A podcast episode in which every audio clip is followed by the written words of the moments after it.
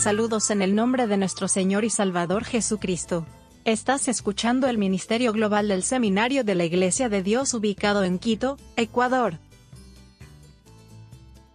Amigo, estás escuchando nuestra presentación del libro La imitación de Cristo. Esta obra teológica fue escrita alrededor de 1418 por Thomas A. Kempis. Este libro tuvo un impacto profundo en el joven John Wesley e influyó en su pensamiento en la línea de la santidad antes de su conversión. Fue escrito para ayudar a los cristianos serios en la búsqueda de la santidad en una época en que la santidad estaba confinada al monasterio. Aunque está teñido de superstición y dependencia de las buenas obras, todavía tiene mérito para todos los que quieran comprender los fundamentos de la santidad práctica en la vida diaria. Para comodidad de nuestros estudiantes, nuestra presentación de este trabajo teológico se divide en cuatro libros. Se presenta un capítulo por podcast. Algunos capítulos son muy cortos, otros son largos, pero cada capítulo presenta un tema único en la búsqueda de una vida santa. Imitación de Cristo. Tomás de Kempis. Libro primero. Contiene avisos provechosos para la vida espiritual. Capítulo 13. ¿Cómo se ha de resistir a las tentaciones? Mientras en el mundo vivimos no podemos estar sin tribulaciones y tentaciones, por eso está escrito en Job, tentación es la vida del hombre sobre la tierra. Por tanto, cada uno debe tener mucho cuidado, velando llorando para que no haya el demonio ocasión de engañarle, que nunca duerme, sino que busca por todos lados nuestra perdición. Ninguno hay tan santo ni tan perfecto, que no tenga algunas veces tentaciones, y no podemos vivir absolutamente libres de ellas. Mas son las tentaciones muchas veces utilísimas al hombre, aunque sean graves y pesadas, porque en ellas es uno humillado, purificado y enseñado. Todos los santos pasaron por muchas tribulaciones y tentaciones, y por su medio aprovecharon en la virtud, y los que no las quisieron sufrir y llevar bien, se hicieron réprobos y desfallecieron. No hay religión tan santa, ni lugar tan retirado, donde no haya tentaciones y adversidades.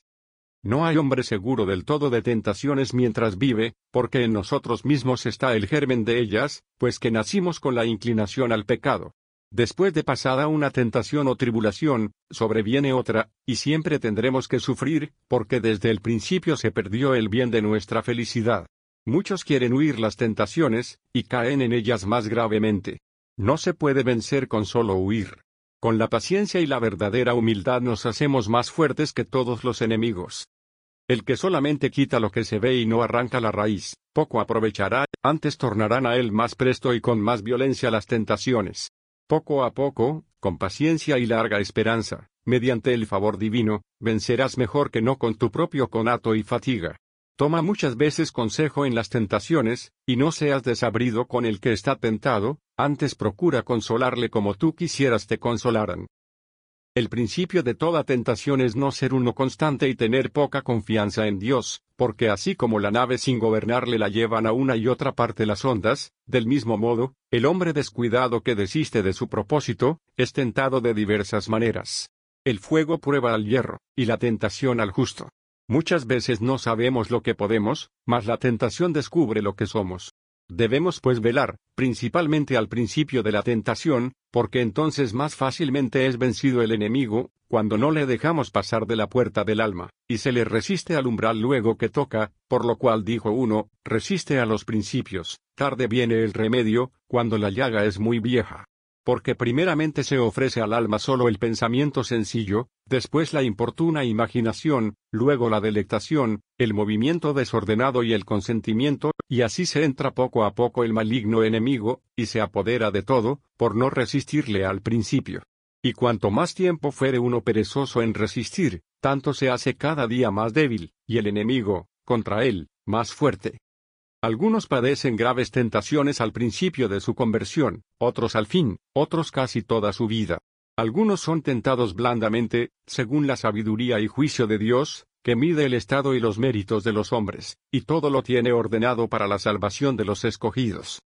Por eso no debemos desconfiar cuando somos tentados, antes bien debemos rogar a Dios con mayor fervor, que sea servido de ayudarnos en toda tribulación, pues según el dicho de San Pablo, nos dará tal auxilio junto con la tentación, que la podamos sufrir. Humillemos, pues, nuestras almas bajo la mano de Dios en toda tribulación y tentación, porque Él salvará y engrandecerá las humildes de espíritu. En las tentaciones y adversidades se ve cuánto uno ha aprovechado, porque entonces es mayor el merecimiento y se conoce mejor la virtud. No es mucho ser un hombre devoto y fervoroso cuando se siente pesadumbre, mas si en el tiempo de la adversidad sufre con paciencia, es señal y da esperanza de gran provecho. Algunos hay que no caen en las grandes tentaciones, y son vencidos a menudo en las pequeñas, para que se humillen y no confíen de sí en cosas grandes, viéndose débiles en las pequeñas. Gracias por escuchar nuestro podcast de seminario. Si eres estudiante de nuestro seminario, y quieres una copia impresa de la imitación de Cristo, por favor contacta al hermano Timoteo. Únase a nosotros la próxima vez para obtener más enseñanzas cristianas maravillosas.